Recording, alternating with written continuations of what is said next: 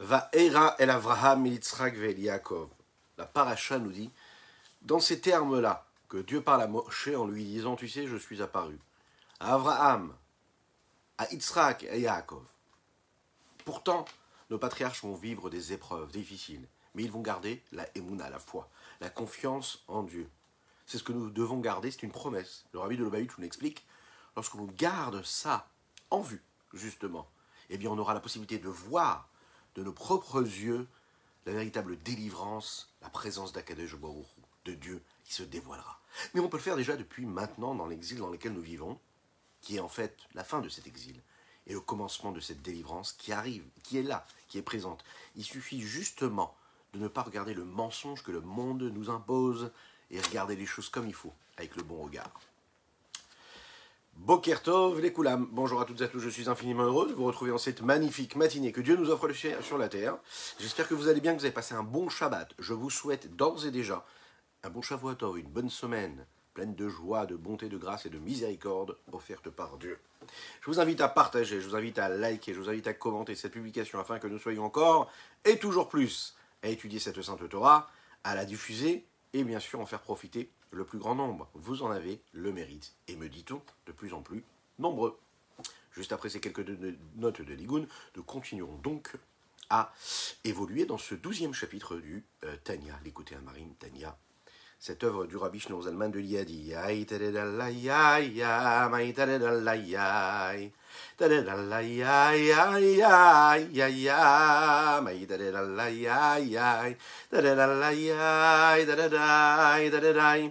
Ya ya ya ya ya ya ya.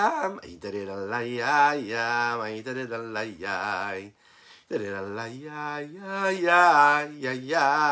Ay tere la la ya ya. Tere la la ya ya ya ya. Hi, da da da la, ya ya ya ya, my da da da la,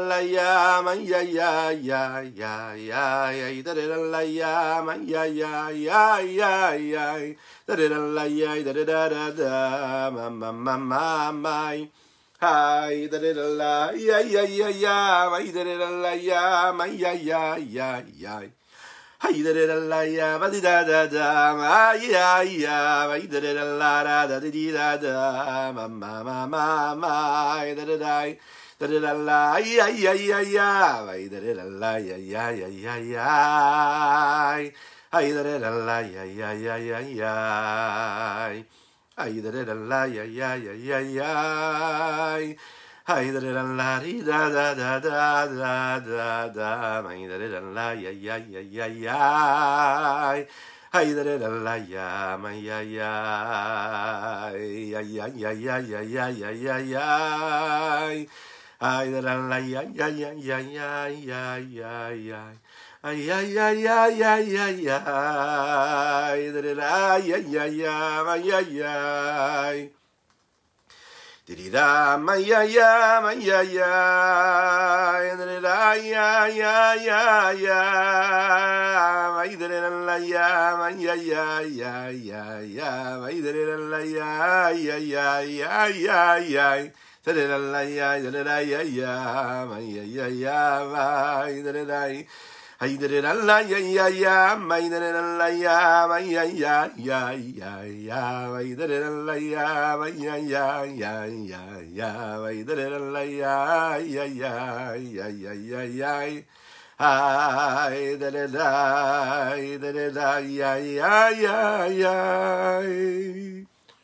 Tov les Koulam. Bonjour à toutes et à tous, à ceux qui nous rejoignent sur les différents réseaux.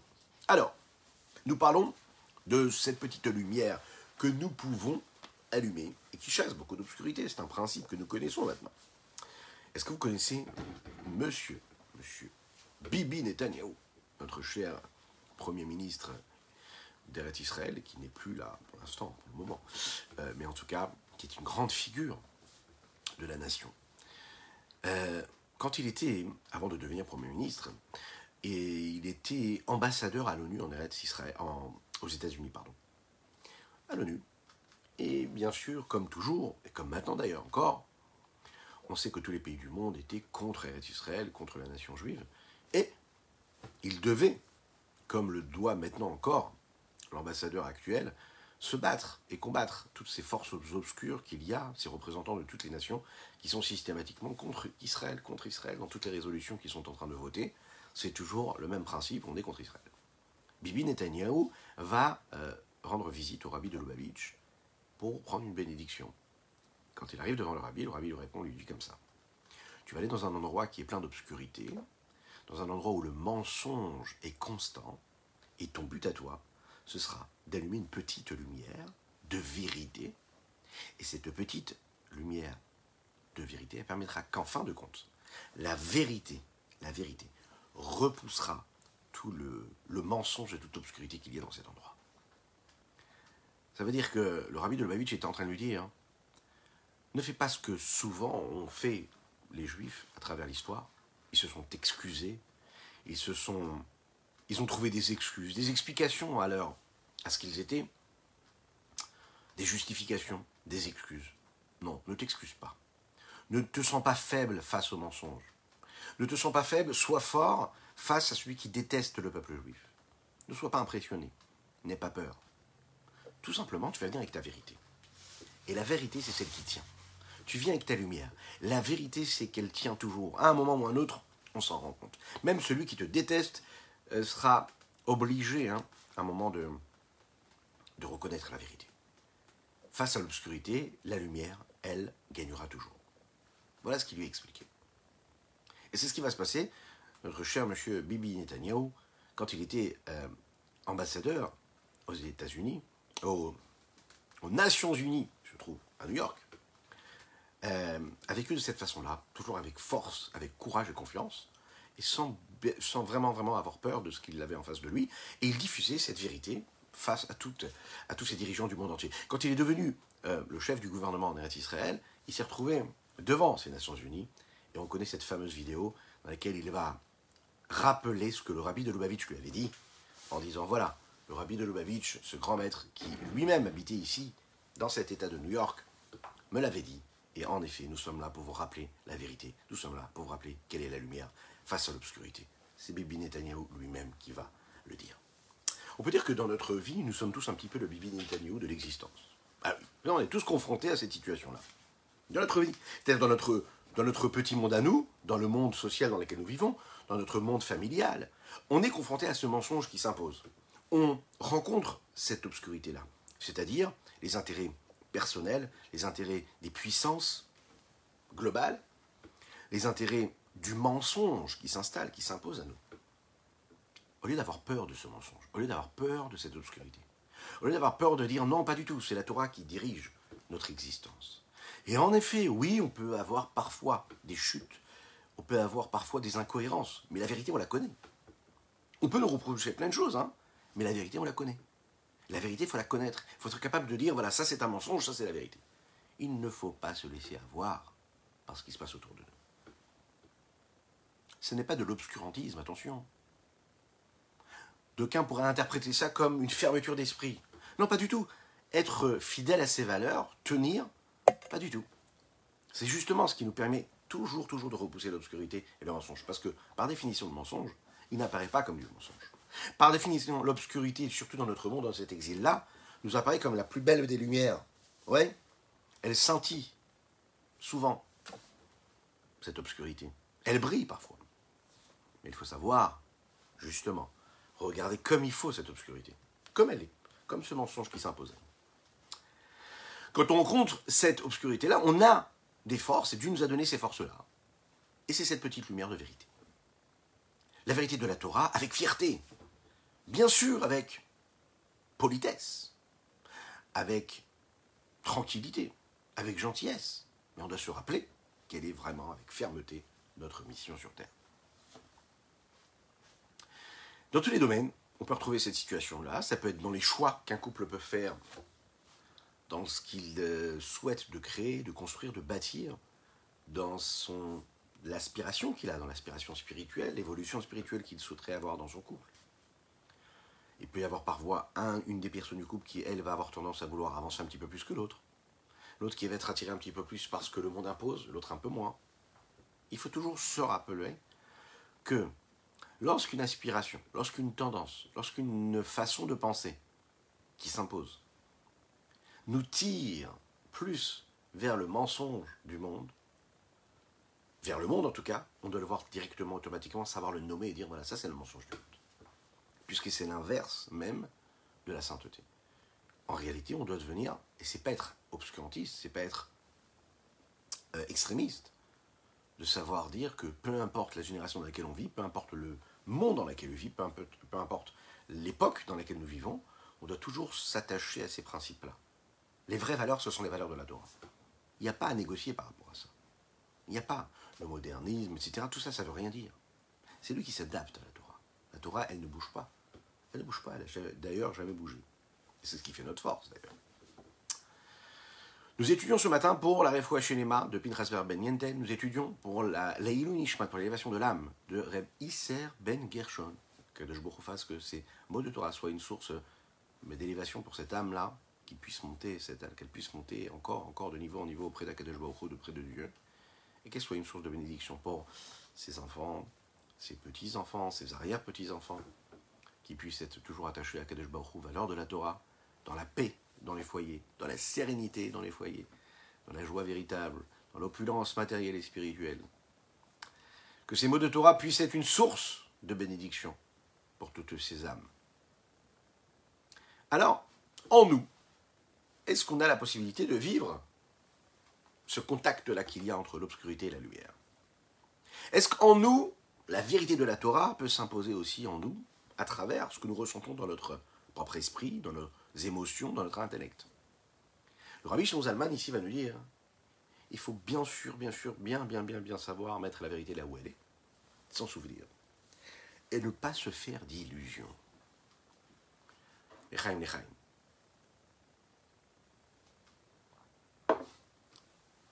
Amoar shalit l'élève. Le cerveau gouverne le cœur. C'est lui qui maîtrise le cœur. C'est ce que nous avons dit. Ok. Est-ce que ça veut dire que le cœur ne disparaît, disparaît en fait de la photo, qui n'existe plus, et que ce n'est donc en réalité que le moi, que le cerveau qui décide, et que l'homme doit devenir un robot et tout faire avec une froideur de l'esprit et donc des émotions? Il faut savoir que le cerveau n'est pas là pour effacer le cœur, ou le transformer afin qu'il ne soit plus du tout un cœur qui ressent, qui a des émotions et des vibrations.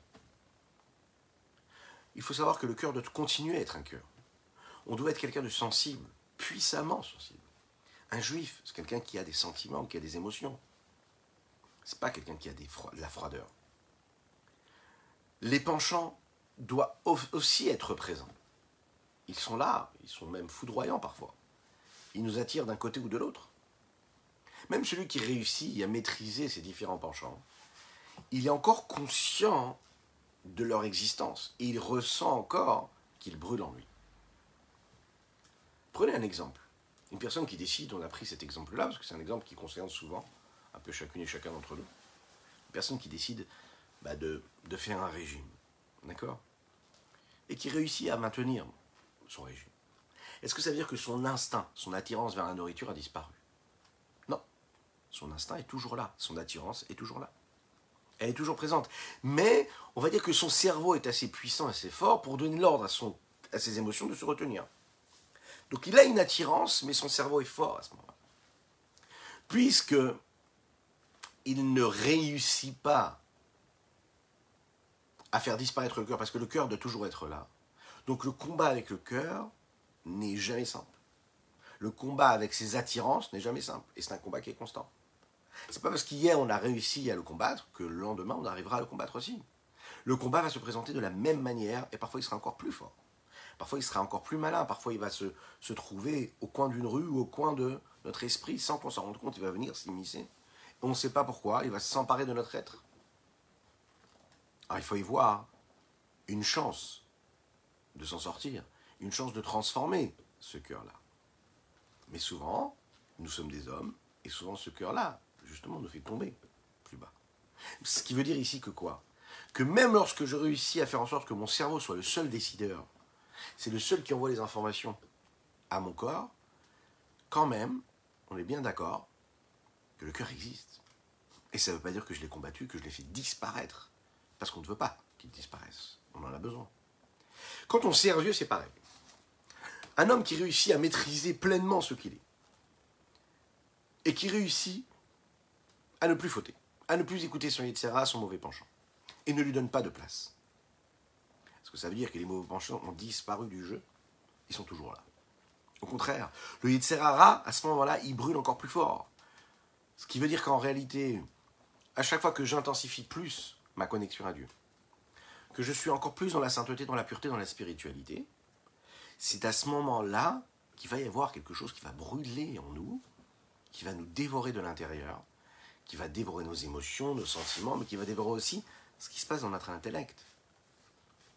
On ne va pas savoir pourquoi on investit dans la spiritualité, pourtant on reçoit des flèches de partout. Qu'est-ce qui se passe à ce moment-là? Je maîtrise mon cerveau, c'est mon cerveau qui est en train de donner l'ordre à tout le reste de mon corps. Ah, comment ça se fait que j'ai pas réussi à faire disparaître cela? Eh bien non. C'est la différence qu'il va y avoir ici, clairement, entre le Benoni et le Tzadik. La puissance du mal est en train de brûler en moi, bien que je sois sous l'ordre de mon cerveau qui me dit surtout ne succombe pas.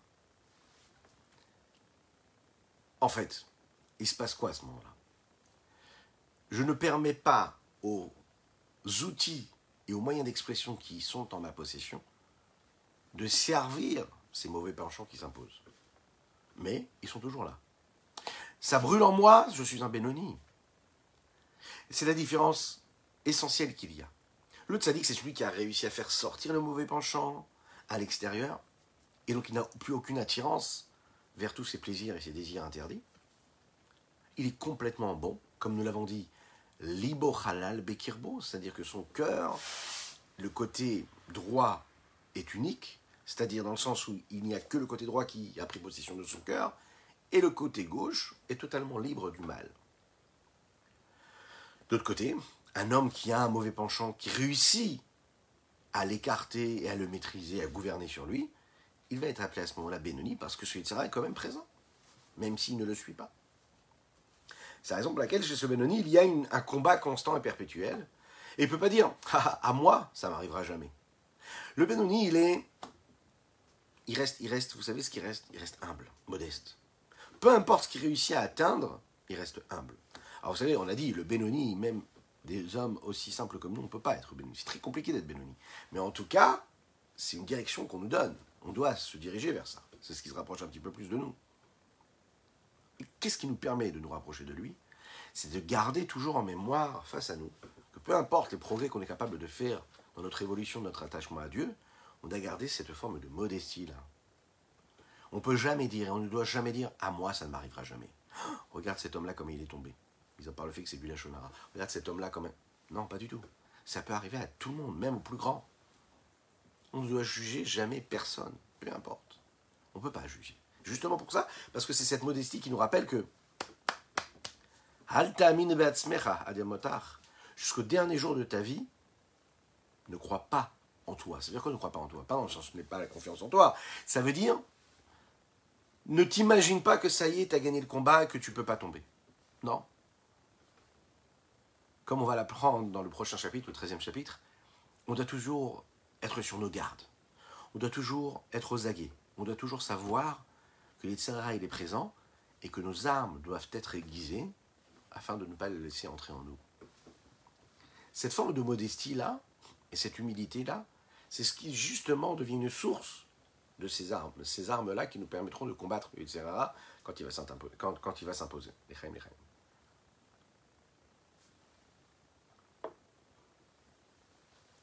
Regardons dans les mots ce que le rabbi Shneur Zalman nous dit ici. Al piken. Al piken. Al piken.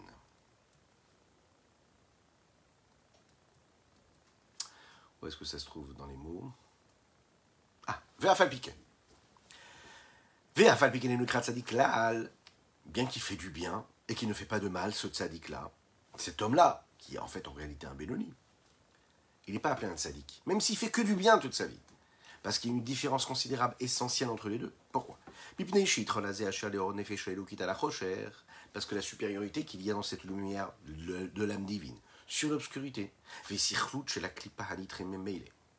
et toute l'idiotie est l'inverse de la sainteté, qui se la bêtise de l'écorce de l'impureté qui se présente à lui, elle se repousse automatiquement. Et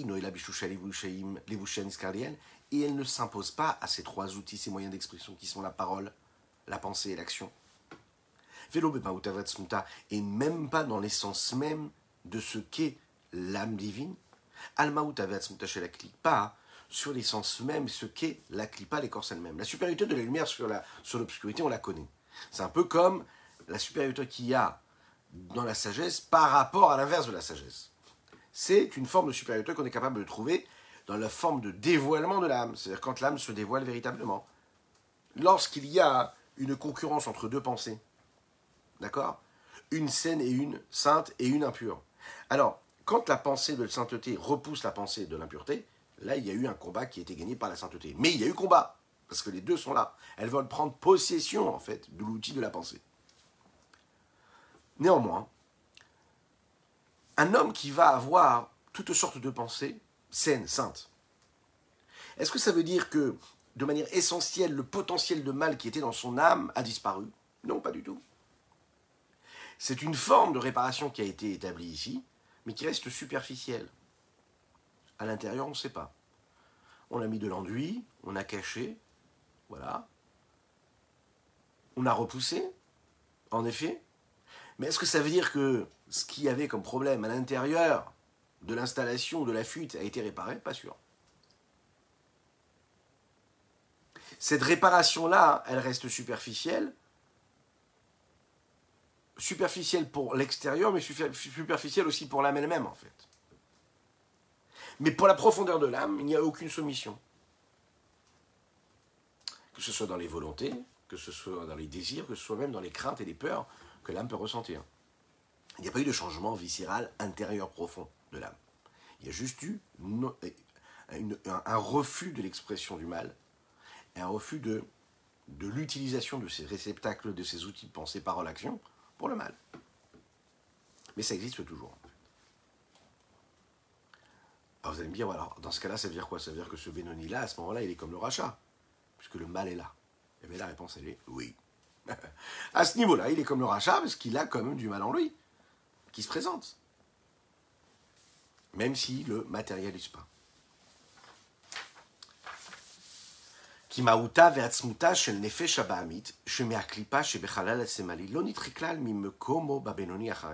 Parce qu'il faut savoir que quand un homme fait la tefila, en l'occurrence ici un Benoni, d'accord? Il fait la tefila avec concentration, et il est complètement pris dans ce sujet de sainteté. Il est complètement pris par cette ambiance-là, par cet état d'esprit-là. La seule chose qui l'intéresse, c'est s'élever, de se connecter à Kadosh Baruch à Dieu, dans la plus grande des saintetés. Ça lui donne une force, un emballement, une chaleur, un engouement. Il se sent véritablement donné pour Dieu. Il aime Dieu avec un feu ardent, brûlant lui.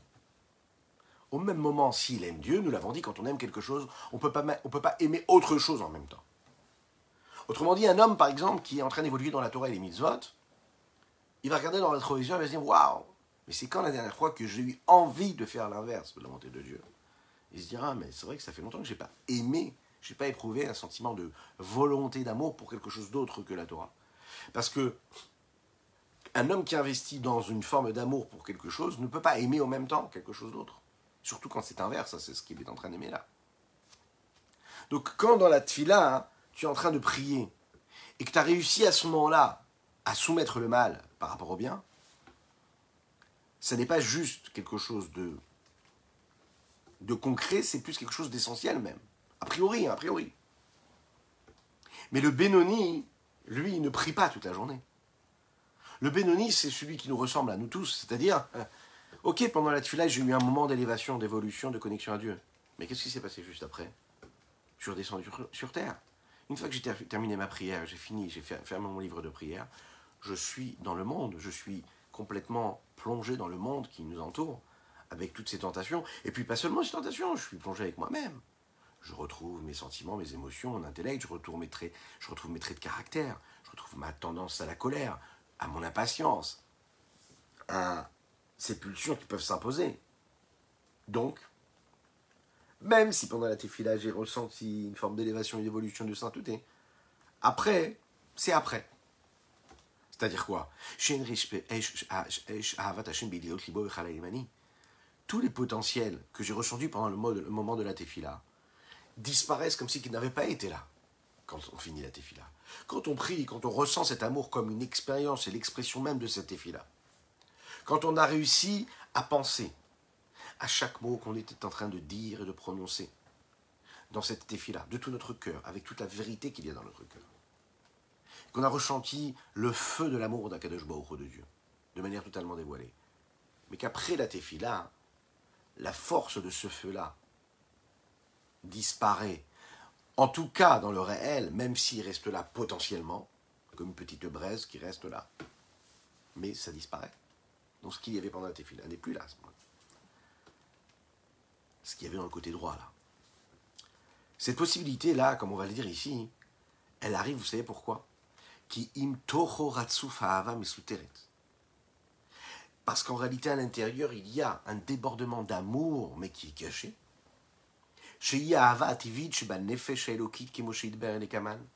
Comment il va être expliqué un petit peu plus tard dans le chapitre 18, c'est l'amour naturel qui se trouve dans chacune et chacun d'entre nous, qui est l'amour de l'âme divine.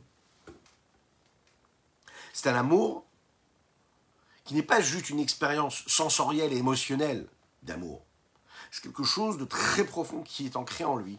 C'est un potentiel de lien essentiel et principal qui existe quelque part au-delà même et, en dehors de l'inconscience même, on pourrait dire. Ça veut dire c'est euh, dans le subconscient, quoi. Quelque chose qui, qui est en nous. Parfois, on n'est même pas conscient qu'on l'a. Quelque chose qui est très profond, ancré. Les La question c'est, pourquoi est-ce que c'est si caché que cela? Et la question elle est, pourquoi c'est si difficile à chaque fois de combattre pour vivre cette expérience? Il y a des paliers dans ce combat-là. La personne qui prie, eh ben déjà, elle doit avoir la volonté de prier, prier comme il faut, dire les mots. Une fois qu'elle est dit, elle doit les prononcer comme il faut. Une fois qu'elle les prononce, elle doit prendre son temps. Après, elle doit penser, elle doit réfléchir. Ensuite, elle doit ressentir. Imaginez un petit peu tous ces paliers qu'il y a d'évolution. Et même une fois que ça arrive, on est en train de nous dire que ce feu qui est ardent, c'est un amour qui est caché en nous, qu'il faut dévoiler. Et qui parfois, quand on termine de prier, retourne un petit peu se cacher c'est une expérience qui n'est pas dévoilée.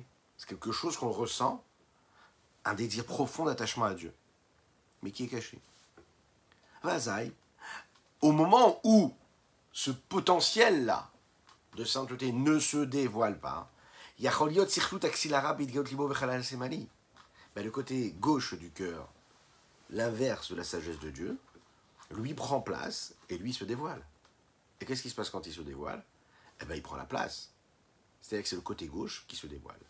Au moment où la Gdusha n'est pas en activité, elle n'est pas dans les, dans, les émotions que le cœur est en train de ressentir, alors l'esprit de folie, le vent de folie, s'empare des potentiels que cette âme peut avoir, et ce vent de folie va amener l'homme à leitavot tava à avoir des désirs pour tout ce que le monde matériel peut lui offrir, ben Beiter, que ce soit permis, Ben Beissour, que ce soit interdit, que Dieu nous en préserve.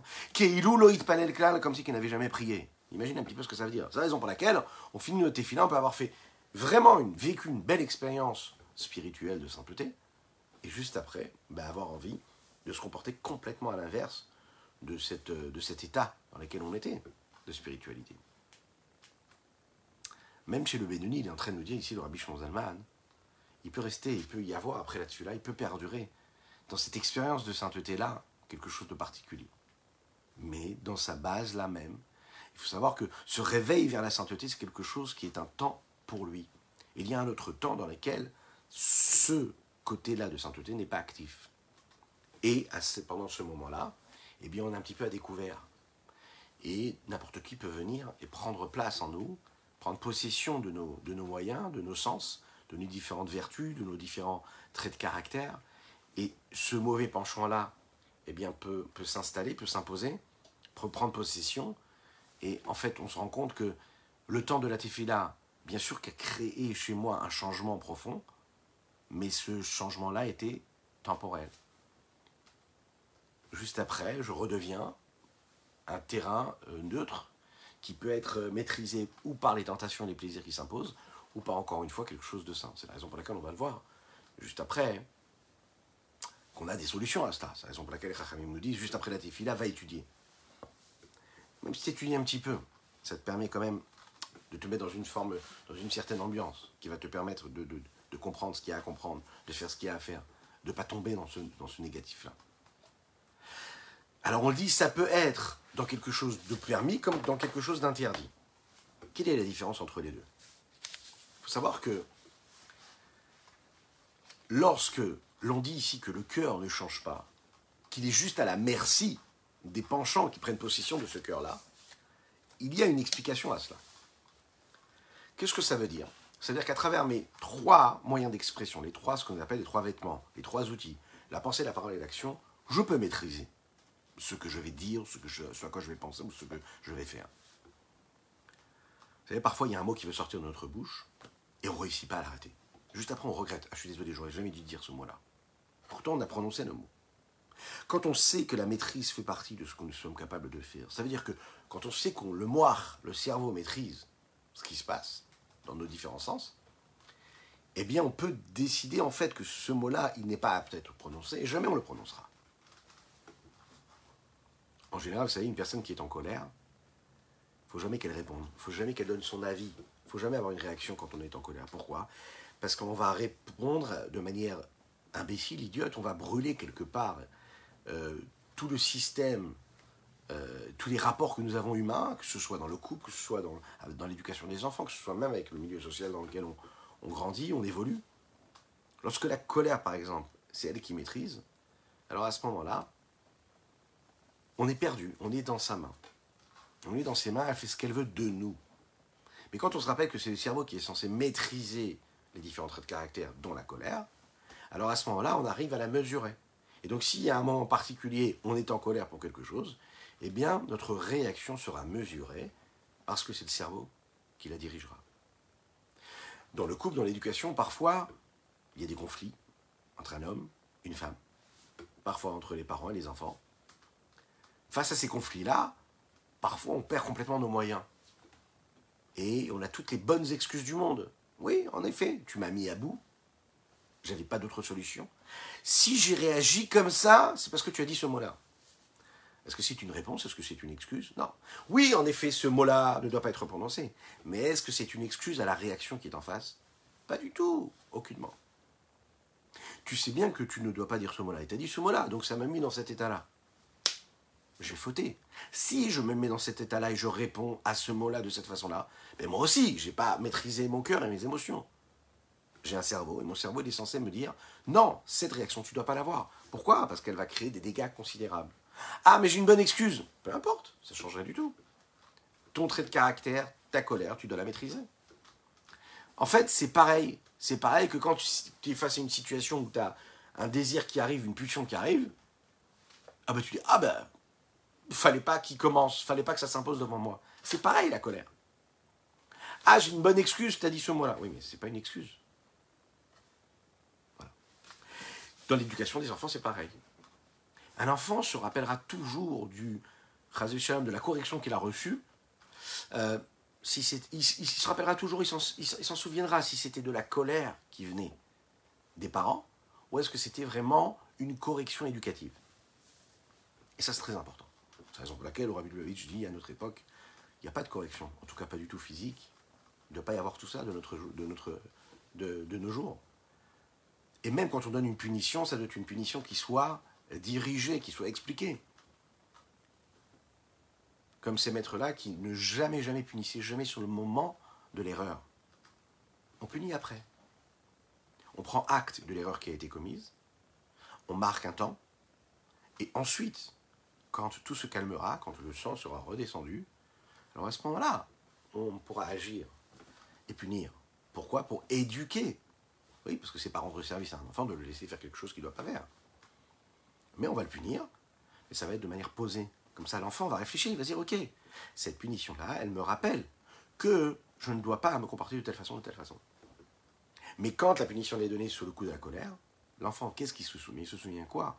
Il se souvient de la colère, il ne se souviendra pas de la correction, c'est-à-dire de, la, la raison pour laquelle, ou de bien de ce qu'il n'a pas fait de bien. Pourquoi? Sans faire un cours maintenant tout de suite de psychologie, parce que l'enfant, il est complètement prostré quand il y a une punition qui arrive, une correction qui arrive, que ce soit du professeur ou du parent. Il est apeuré. Donc, il ne réfléchit plus du tout. Il ne sait même plus réellement ce qui s'est passé ou qu'est-ce qu'il devra faire la prochaine fois. Il est juste estomaqué par ce qui se passe. Quand on prend un temps d'arrêt et qu'on réfléchit tranquillement, on prend acte et qu'après on donne la correction, là l'enfant aura le temps et il verra en nous, non pas il ne sera pas bloqué par l'énervement et la colère que nous avons en se posant la question qu'est-ce qu'on va faire, qu'est-ce qu'on, comment, de quelle façon on va réagir. Non, il sera concentré sur les mots qu'on est en train de lui dire, ou sur la correction qu'il est en train de recevoir, sur la punition qu'il est en train de recevoir, mais dirigé vers une reconstruction.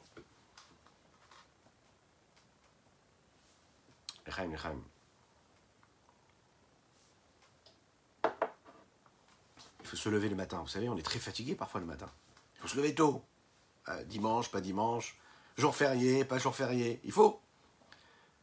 Alors on se dit, non mais c'est pas possible. Avec la, nuit que je viens de passer, avec la semaine que je viens de passer, avec la journée que je viens de passer, je pourrais pas me lever demain matin. Donc on donne une information à notre cerveau et on lui dit, non, tu es fatigué, tu peux pas te lever. Parfois, ça nous amène même, chas shalom, à arriver à un stade où on va pas prier à l'heure. Et si on n'arrive pas à prier à l'heure, on va pas prier et dire le kriyat shema à l'heure en temps voulu. On oublie qu'en fait, le premier texte, les premiers mots qu'il y a dans le Shulchan Aruch, dans les tables de la loi, c'est quoi? C'est que l'homme, il gaber kari, le matin, il doit se lever comme un lion. Vous imaginez un petit peu? Ça veut dire, avant de nous expliquer qu'on doit garder le Shabbat, comment on doit manger le comment on doit se comporter dans la pureté familiale, comment on doit se comporter euh, pour faire la tefila, pour garder le Shabbat, pour faire chaque chose. La première chose qu'on nous dit, lève-toi le matin comme un lion. Mais pourquoi est-ce qu'il nous dit de nous lever comme un lion? Parce qu'un lion, ok, son instinct c'est quoi? C'est justement de se lever, de, se rugir. Toi, tu es un homme, on te demande et on te dit, voilà, avec ton cerveau, tu vas donner l'ordre au reste de ton corps de se, de, de lever, de se renforcer comme un lion. Parce que oui, la norme, c'est quoi? C'est d'être tenté par la pesanteur de ton corps, de rester allongé, de ne pas avancer. Idgaber qui arrive, il est en train de te dire, tu sais quoi?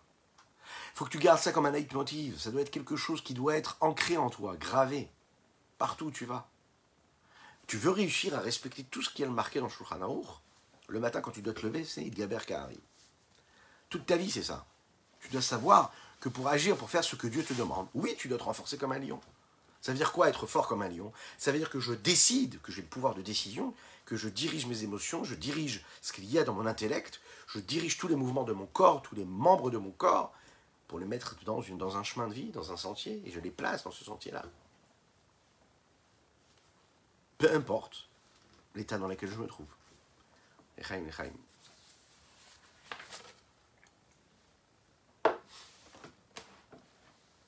connaissez cette fameuse petite blague qu'on raconte?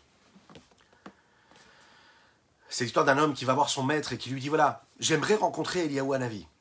Ok. Son rave le regarde et dit ah, tu sais, c'est très simple. Pour rencontrer Eliyahu Hanavi, il faut que tu jeûnes pendant sept jours. Le septième jour, il faut que tu lises le Teilim sept fois d'affilée. Ensuite, il faut que tu ailles au mikvé pour te tremper au mikvé sept fois. Et là, pendant la septième, quand tu te plonges hein, dans le mikvé à la septième fois, ne pense pas du tout, du tout, du tout à des ours blancs. Bon, vous avez compris ce qui s'est passé. Cet homme-là a jeûné pendant sept jours. Il a fait cette fois le il est parti tremper au mikvé. Il se trempe au mikvé, à la septième fois, qu'est-ce qu'il fait? Imaginez bien, quand on nous dit ne le fais pas, ne le fais pas, ne le fais pas, ne le fais pas, à quoi il a pensé? Aux ours blancs. Il est sorti du mikvé, bien sûr, bah, il n'a pas eu la chance de voir vie. Notre cerveau a le pouvoir de décision, mais en même temps, on sait que ce cerveau-là peut nous jouer des tours. C'est-à-dire que quand la pensée est tellement subtile, souvent quand on dit à notre, à à notre pensée, surtout ne pense pas à ça, surtout ne pense pas, surtout ne pense pas à ça, comme par hasard, il va se mettre à penser à ça. C'est la raison pour laquelle, très souvent, quand on est dans une concentration de la tefila et qu'on sait qu'on ne doit surtout pas penser aux factures qu'on doit payer, qu'on ne doit surtout pas penser aux clients qu'on doit rencontrer, qu'on ne doit surtout pas penser à nos problèmes de couple, d'éducation, etc. On doit penser juste à une seule chose, à Akadosh, Baruchou, à couronner le roi pendant la tefila. Juste ça. Malheureusement, c'est complètement l'inverse qui arrive. On le sait, on est toujours confronté à ce combat-là où il y a ces pensées-là personnelles qui viennent, qui s'installent qui nous disent Oui, oui, oui, il faut que tu fasses ci, il faut que tu fasses ça, il faut que tu fasses ci, il faut que tu fasses ça. T'as tellement de choses à faire, tellement de problèmes. Ah, c'est pas si facile de maîtriser le, cerveau. Et puis quand on veut le maîtriser, justement, comme on est dans le domaine de la pensée, alors la pensée, elle est aussi touchée par cela.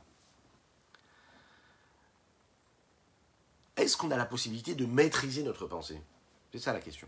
Est-ce qu'on est capable de dire je ne veux pas penser à telle ou telle chose? Ou est-ce qu'on va dire non, mais c'est pas de ma faute, la pensée elle est venue, je la maîtrise pas la pensée? Question donc, est-ce qu'on peut décider de penser à ce qu'on doit penser ou de refuser de penser à ce qui s'impose à nous? Une personne qui a des pensées qui sont tristes, ouais, elles sont sans tristes.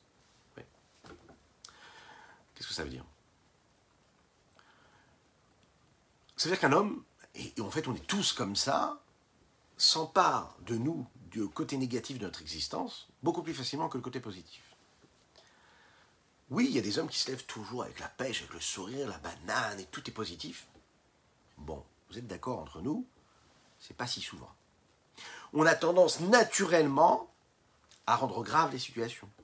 On a tendance naturellement à rentrer dans une pièce et voir ce qui ne brille pas, ce qui ne va pas.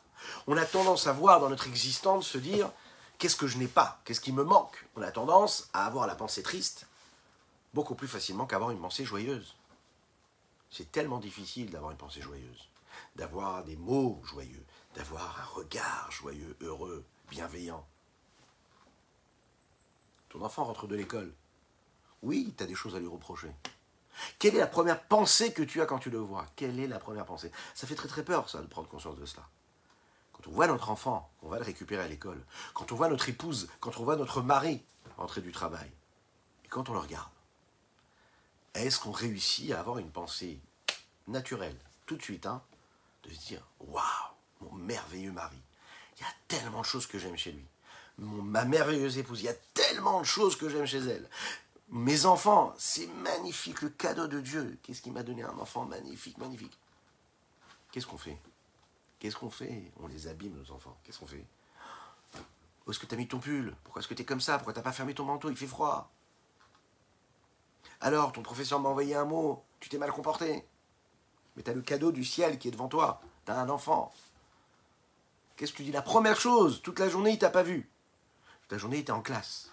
Avec ses copains, il a eu des problèmes, il a du mal à trouver sa place, il y a le professeur qui s'occupe de lui, qui s'occupe pas de lui, qui l'ignore, qui s'occupe de l'autre, c'est plus facile, etc. Il, a tout ça en lui. Toi, tu le vois, tu le rencontres. La seule chose que tu as à lui dire, c'est pourquoi est-ce que tu as reçu ce mot? Pourquoi tu t'es mal comporté? Le premier mot que tu as, c'est quoi? Se dire waouh, j'ai des problèmes avec mon enfant.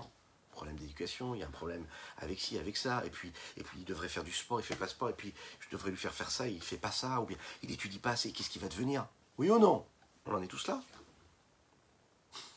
Pourquoi est-ce que la première pensée, c'est pas une pensée qui est positive? Pourquoi c'est pas une pensée qui est saine tout de suite? Pourquoi c'est pas une pensée qui est joyeuse? Pourquoi dans notre existence, quand on pense au futur, à ce qu'on va devenir, à ce que nos enfants vont devenir, on est inquiet? Pourquoi on n'a pas tout de suite une pensée joyeuse de se dire tout se passera bien parce que Dieu est là et que tout ce qui se passe sur terre c'est du bon et que même ce qui me paraît comme étant pas du bon, comme Morazaken le dit dans le Tanya, c'est du bon et parce que tu y crois, tu pourras voir un jour, tu auras le mérite de le voir qui sera bon. Pourquoi? Parce que naturellement on n'a pas ces pensées-là. Pourquoi est-ce que le mohar, qui est chalit à la lèvre, ce cerveau qui maîtrise et qui gouverne le cœur, n'a pas ces pensées-là? Pourquoi est-ce que tout de suite il est attaqué par des pensées de tristesse quand il se lève le matin et pas des pensées joyeuses? Pourquoi est-ce que les pensées de Averot, elles sont beaucoup plus souvent là que les pensées de Mitzvot? Pourquoi est-ce que la Avera, elle nous tente plus que la Mitzvah?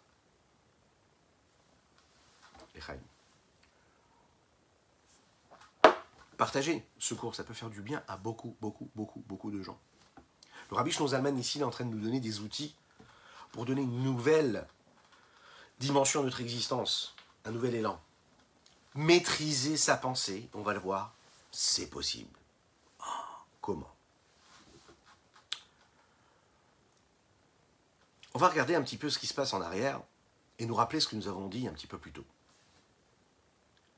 L'homme a trois moyens d'expression, qui sont appelés donc ses vêtements, la pensée, la parole et l'action. Néanmoins, ces trois vêtements-là, on les dissocie en deux familles, deux parties.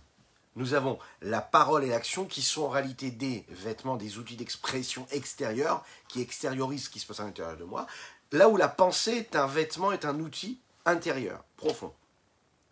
La parole et l'action sont là pour créer un lien et créer quelque chose et susciter quelque chose à l'extérieur. La parole pour parler à l'autre, pour transmettre quelque chose à l'autre, et l'action pour agir, pour faire quelque chose avec l'autre ou avec le monde, avec ce qui est extérieur à moi.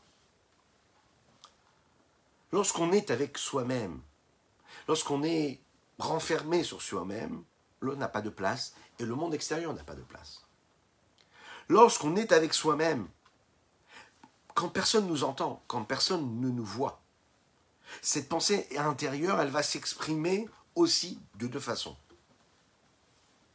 Positivement négativement d'ailleurs.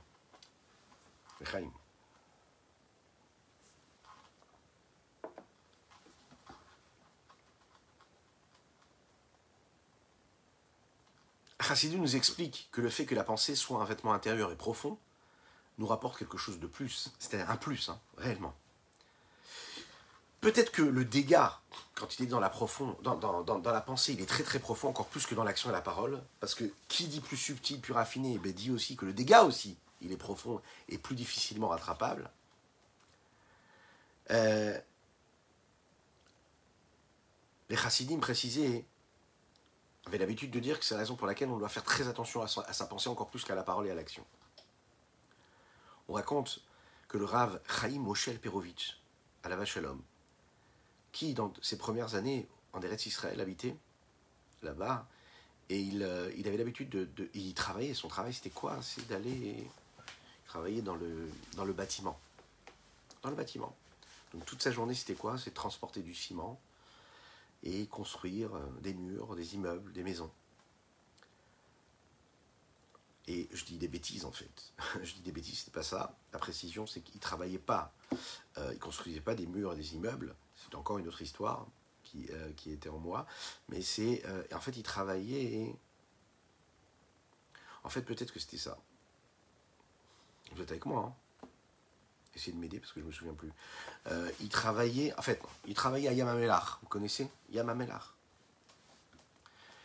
Et là-bas, à Yamamelar, il avait un travail qui est très, très physique. Au bout de quelques années, on lui dit voilà, tu passes ta journée à porter des pierres,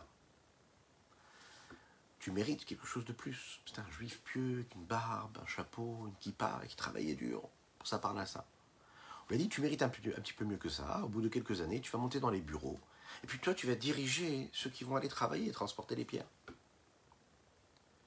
savez ce qu'il a répondu? Il a dit Vous rigolez ou quoi? Moi, quand je travaille, c'est ma main qui travaille. C'est mon corps qui travaille. Et pendant ce temps-là, ma pensée, elle est quoi Elle est libre. Je peux penser à Dieu, je peux penser à quelque chose que j'étudie. Je suis tranquille. Mes mains agissent, mais ma tête est connectée avec la sainteté. Vous voulez quoi? Vous voulez m'enlever ce qu'il y a dans ma pensée?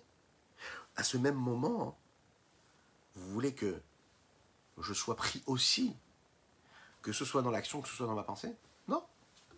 Je préfère travailler avec mes mains et garder ma pensée libre. Est-ce qu'on peut vider sa pensée? Est-ce qu'on peut décider, par exemple, de ne pas agir? Est-ce qu'on peut décider de ne pas parler? Oui. On peut se retenir, ne pas sortir le mot de la bouche. Est-ce qu'on peut décider de ne pas agir, de ne pas faire? Oui, on peut se retenir. Maintenant, est-ce qu'on est capable de retenir nos pensées? Eh bien, la réponse, elle est oui. C'est plus difficile. Mais oui, pourquoi? Étant donné que la pensée fait partie de ces trois vêtements-là, qui sont la pensée, la parole et l'action, donc c'est au même niveau, un peu plus subtil, un peu plus raffiné, mais ça reste pas moins un vêtement. Et par définition, un vêtement, tu peux le retirer ou l'enlever ou le changer. Donc la pensée, on peut la maîtriser. On peut vider notre pensée. Maintenant, on sait aussi qu'il y a un principe, que la pensée, elle vient toute seule. Elle monte toute seule. On n'a pas décidé de penser à tel sujet. En tout cas, on a l'impression de ne pas avoir choisi, de ne pas avoir décidé de penser à telle ou telle chose. Pour parler, pour dire quelque chose, j'ai besoin de dire, de formuler, de formuler une phrase, d'avoir envie de dire telle ou telle chose. C'est la pensée qui initie cette parole-là. Lorsque je veux faire quelque chose, je dois prendre la décision de faire tel ou tel acte avec ma main gauche ou ma main droite, avec mon pied droit ou mon pied gauche. C'est quelque chose qui est nécessaire. La pensée, je n'ai pas l'impression de pouvoir maîtriser a priori. La pensée, elle est venue comme ça d'elle-même. Elle vient aussi vite qu'elle repart, même si les dégâts parfois sont considérables, ou parfois positifs. Par définition, tout ce qui est extérieur à l'âme, c'est beaucoup plus facile de maîtriser. Plus c'est proche et plus ça fait partie de l'intérieur de mon âme, plus j'aurai de la difficulté pour la faire ressortir ou bien la maîtriser ou la transformer. Lorsqu'on parle du Benoni, on parle de celui qui représente véritablement ce plein pouvoir qu'il a sur son être, sur son âme, sur son esprit, sur ses traits de caractère, qui a la maîtrise totale. On peut comprendre donc que pour la parole et l'action, oui, en effet, il a une maîtrise totale. Par rapport à la pensée, on va le voir, le Benoni a une difficulté particulière à la maîtriser. Et parfois, ces pensées négatives, ces pensées de Avera, peuvent surgir et prendre possession de son cerveau. Sur ce point-là, le Admarazaken va nous le dire.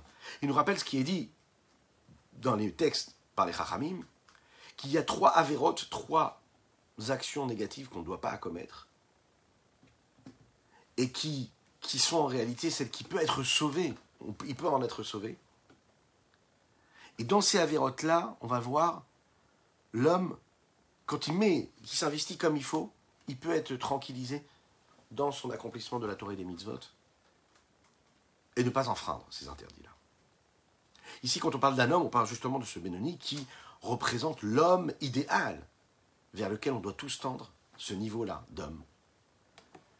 Il y a deux éléments qui font partie de cette pensée-là et qui sont en relation avec la pensée. D'un côté, s'écarter du mal, de l'autre côté, faire du bien. Avoir une pensée d'Avera, ça veut dire le manque de maîtrise que j'ai sur les mauvaises pensées qui viennent en moi, qui sont appelées Iruré Avera, les pensées de Avera. C'est-à-dire que je n'ai pas agi, je n'ai rien fait de mal, mais en réalité, j'ai juste une pensée, un désir comme ça qui vient en moi, une pensée, l'imaginaire qui se met en route. Souvent, ça peut être pour tout ce qui est en rapport avec les désirs qu'un homme peut éprouver en général, sans entrer dans les détails. Et il y a Acetov. C'est par exemple quand on est en train de faire la tefila, on essaye d'approfondir les mots qu'on est en train de dire et on n'arrive pas à se concentrer. On voit qu'il y a toutes ces pensées étrangères qui viennent s'immiscer en nous, s'imposer, s'installer. Et puis tranquillement, elles font leur cheminement pendant toute la tefila et on se réveille à la fin de la tefila en se disant Waouh, j'ai même oublié que j'étais en train de prier. Bien sûr, on est d'accord, ça nous correspond un petit peu à tous et ça nous concerne tous, en tout cas.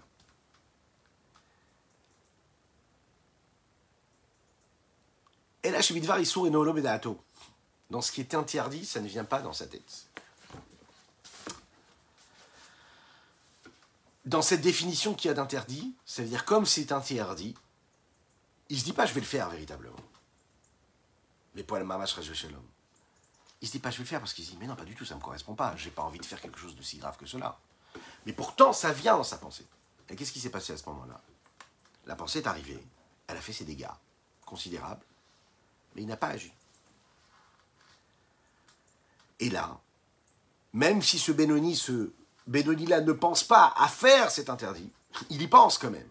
Irure Avera, Akashumi Avera, le Talmud dans le traité Yoma nous dit que le fait de penser à faire une Avera, c'est encore plus grave que de le faire. Pourquoi? Parce que la pensée, c'est quoi? C'est le vêtement intérieur de l'âme.